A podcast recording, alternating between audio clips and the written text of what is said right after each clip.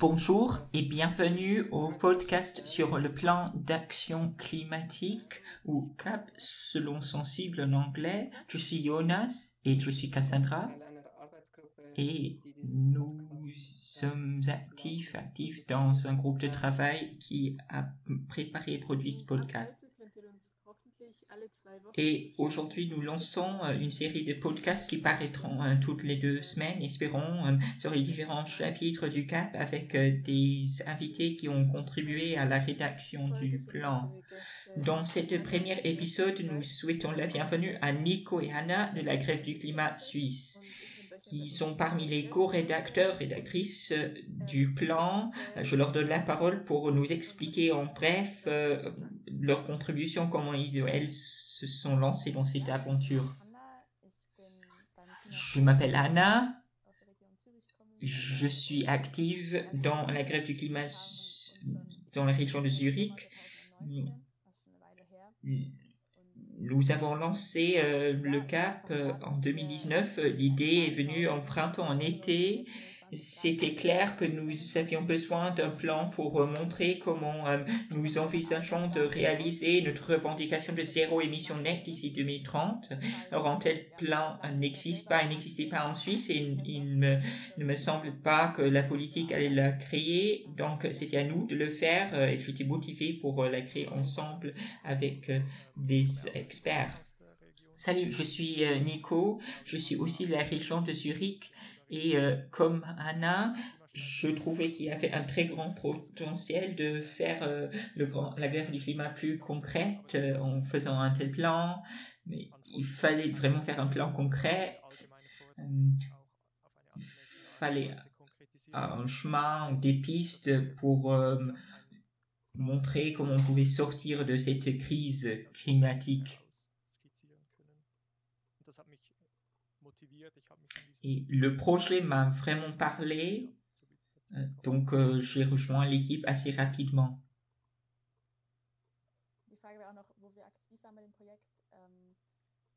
Et puis, euh, tu nous as demandé de parler de nos rôles dans le projet. J'étais dans l'équipe de coordination. j'ai mis les choses en branle, j'ai finalisé les choses, j'ai coordonné les différents petits groupes. Et puis euh, j'ai soutenu et j'ai coordonné un peu la section éducation dans le CAP.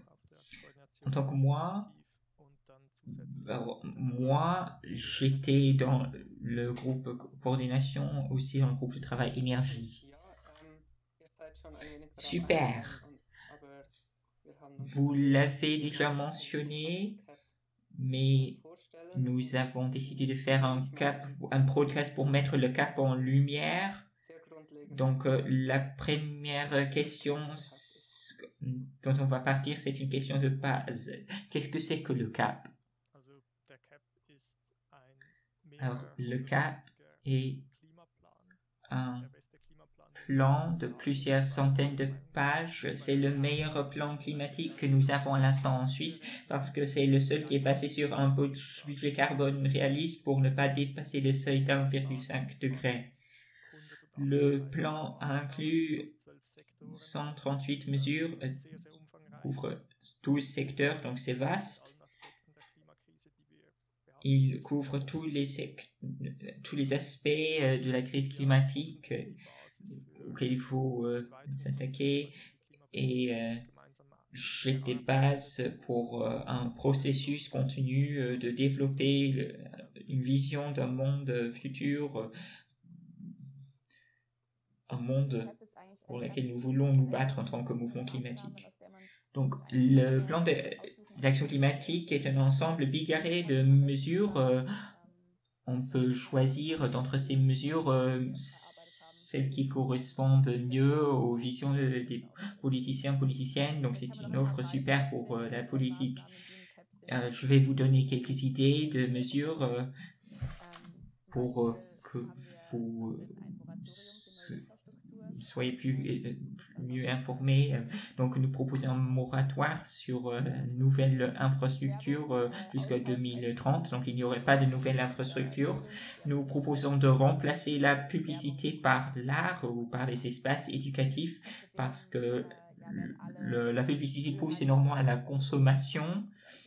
En plus, il y aurait une interdiction du chauffage au mazout, il y aurait l'obligation d'installer euh, des panneaux solaires sur les toits, puis il y aurait un programme d'emploi durable pour fournir euh, des emplois aux employés du secteur aérien, par exemple.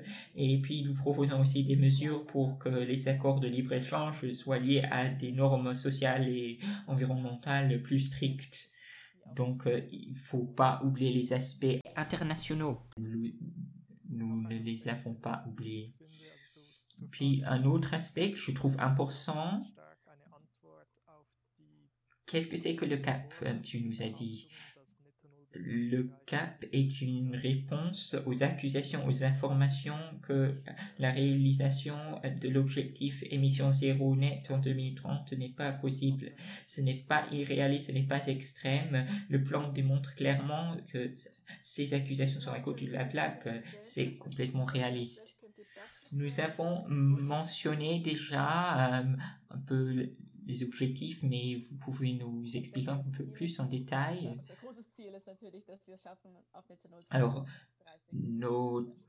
en gros, euh, notre objectif, c'est d'arriver à zéro net en 2030, parce que sinon, on ne va pas arriver à 1,5 degrés. Euh, donc, il y a une chance de 66% d'y arriver euh, si nous réalisons les émissions zéro net en 2030. Et en plus, il faut euh, nous avons comme objectif de faire appliquer ce plan. Donc ça doit devenir une réalité. Si euh, ça reste juste un plan sur euh, papier, c'est pas très utile. Mais nous aurons au moins lancé la discussion sur quelles mesures il faut-il prendre pour arriver à cet objectif. Donc il faut pas se contenter des mesures pour l'objectif 2050 parce que ça ne correspond pas à la science.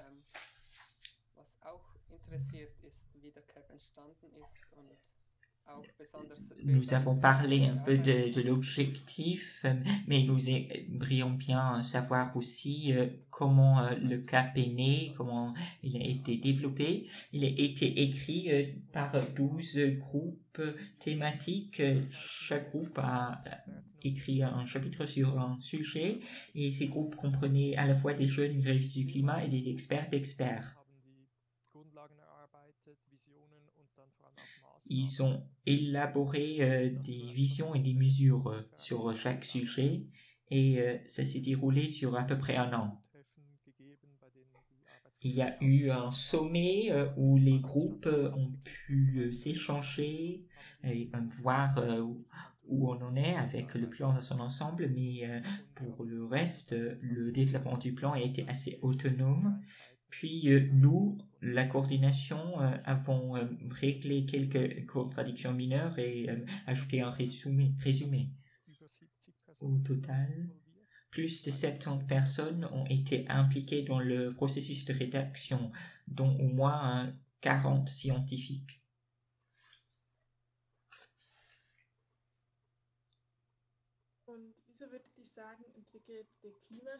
Et pourquoi la grève du climat en tant que mouvement de base a décidé de créer, d'élaborer un tel plan s'il y a des ONG, des associations qui euh, le font depuis des dizaines d'années? Ce n'est pas le cas que des ONG et des autres associations euh, le font depuis des dizaines d'années. C'est faux. Euh, c'est la première fois qu'on a élaboré un tel plan avec l'objectif euh, zéro net en 2030. Comme Nico a déjà mentionné, c'est le meilleur plan que nous avons pour le moment. Il y avait un besoin criant de l'élaborer. Et en plus, ce qui est exceptionnel dans ce plan, ce qui est différent des autres plans, c'est que nous avons inclus euh, tous les secteurs importants, pas seulement à mobilité, agriculture, mais aussi mobilité, éducation, collaboration internationale, des choses qui sont souvent oubliées. Vous pouvez nous expliquer un peu plus en détail quelles sont les différences principales entre le CAP et les autres plans climatiques qui ont été élaborés? Alors, le, la différence majeure euh, primaire, c'est euh, l'objectif que nous nous donnons. Euh, nous avons un budget carbone qui correspond à 1,5 degré. Donc, euh, les mesures sont beaucoup, beaucoup plus euh, euh, ambitieuses que le master plan climat, même de l'Alliance climatique, qui a été considéré comme extrêmement ambitieux. Et je trouve que ce qui est différent en plus, c'est la mentalité derrière la création de ce plan. Nous nous n'avons pas posé la question euh, qu'est-ce qui est susceptible de réunir une majorité? Non, euh, nous ne sommes pas partis de cette réflexion. Nous sommes proposé des mesures qui sont nécessaires. Et quels sont vos prochains, prochains pas dans le développement du plan?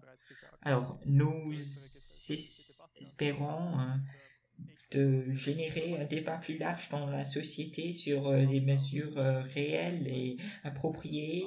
Et euh, nous sommes aussi très partants pour faire une deuxième, troisième version autant qu'il faut. Donc nous voyons ça comme base, comme première version du plan d'action climatique.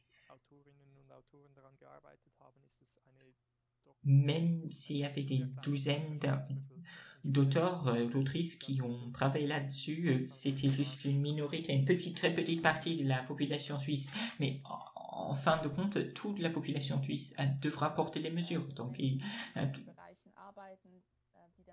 nous voulons en particulier impliquer des gens qui travaillent dans ces secteurs, qui seraient touchés par les mesures pour savoir si ils et elles pensent que ça a du sens. Nous ne voulons pas que la politique climatique empiète sur la qualité de vie de ces gens. Ils veulent qu'ils puissent donner leur avis, qu'ils peuvent nous dire comment ils veulent vivre. Et qu'est-ce que vous pensez que la politique institutionnelle va faire avec ce plan? Alors, euh, je crois probablement qu'il sera mis à côté avec la remarque euh, soutien majoritaire pas réaliste. C'est réaliste, euh, mais en faisant ça, la politique accepte une très grande souffrance de beaucoup d'êtres humains, de beaucoup d'êtres vivants. Donc, c'est extrêmement irresponsable.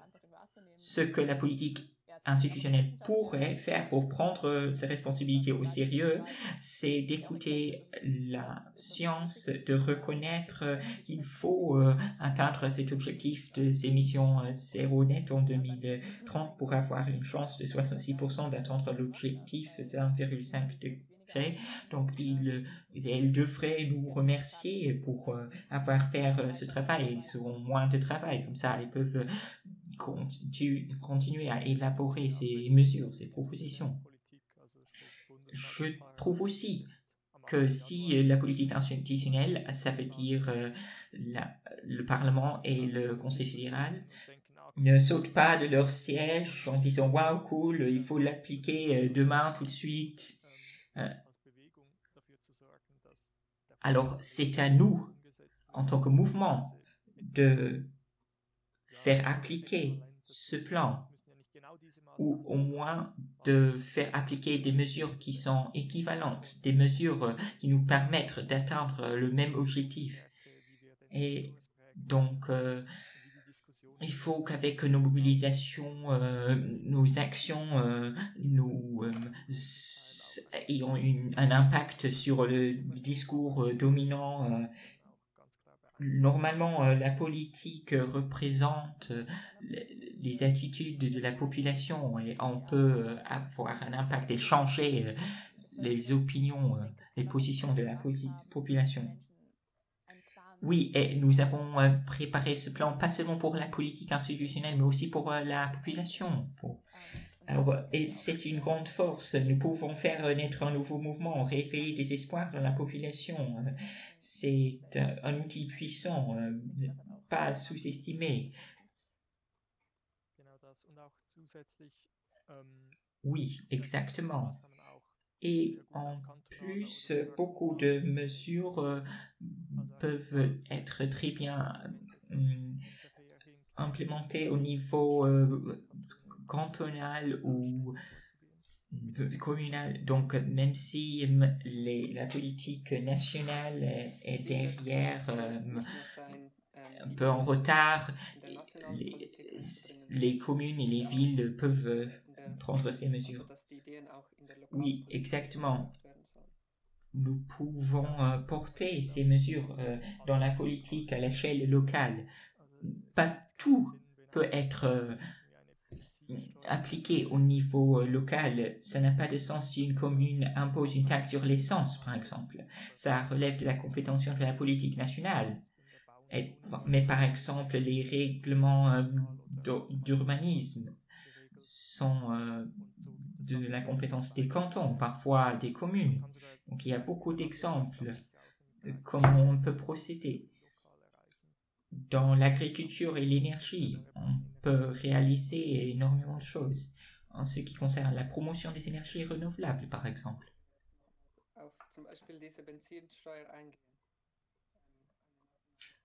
Tu peux nous dire un peu plus sur euh, cette taxe sur l'essence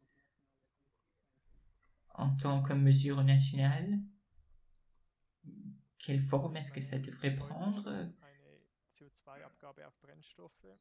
Aujourd'hui, il y a déjà une taxe incitative CO2 sur les combustibles et avec la nouvelle loi sur le CO2, l'obligation de compensation pour les combustibles sera augmentée. C'est une sorte de, hum, prix euh, CO2, mais il y a des faiblesses. Euh, d'une part, ça n'est pas unitaire, euh, ce n'est pas homogène, ça ne couvre que euh, les euh, combustibles, pas les émissions de méthane et de gaz hilarant et des entreprises peuvent obtenir des exceptions.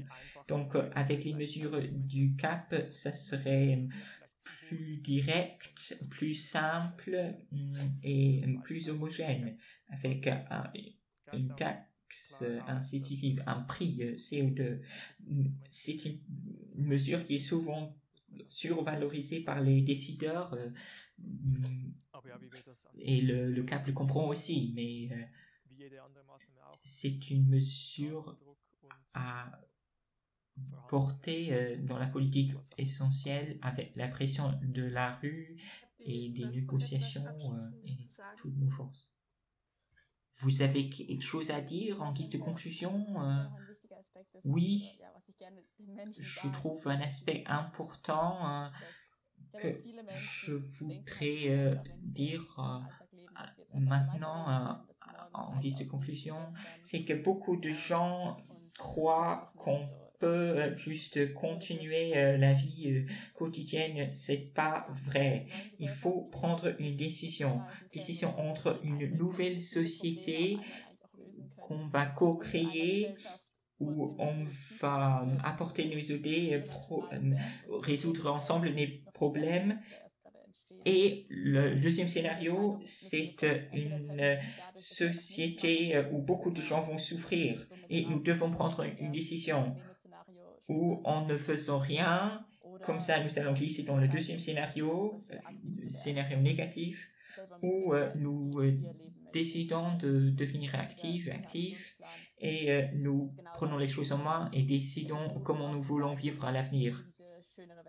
Donc le plan est un essai de démontrer à quoi ce nouveau monde pourrait se ressembler.